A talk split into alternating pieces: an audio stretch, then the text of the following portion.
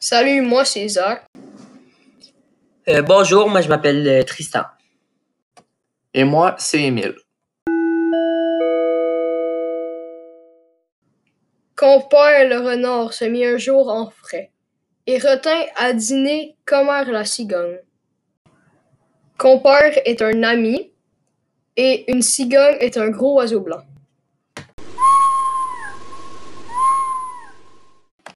Le régal fut petit et sans beaucoup d'apprêt. Le galant pour toute besogne. Dans ce vers-là, besogne, c'est le sens vague pour dire une chose.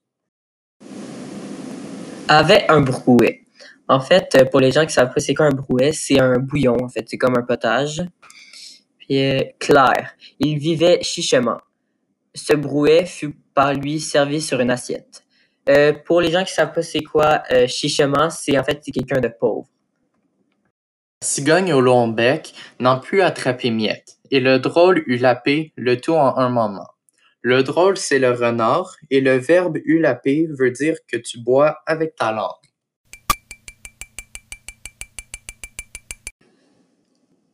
Pour se venger de cette tromperie, à quelque temps de là, la cigogne le prit.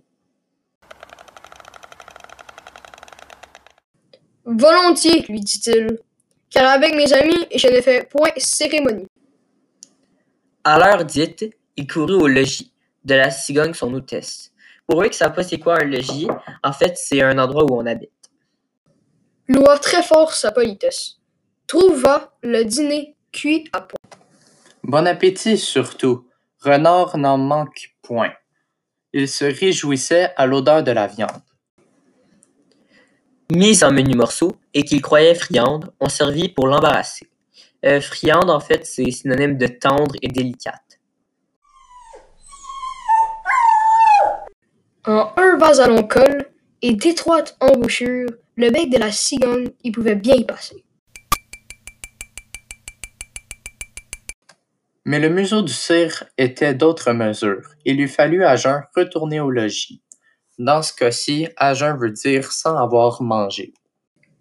Honteux comme un renard qu'une poule aurait pris. Serrant la queue et portant bas l'oreille. Portant bas l'oreille veut dire être déçu. Trompeur, c'est pour vous que j'écris. Attendez-vous à l'appareil!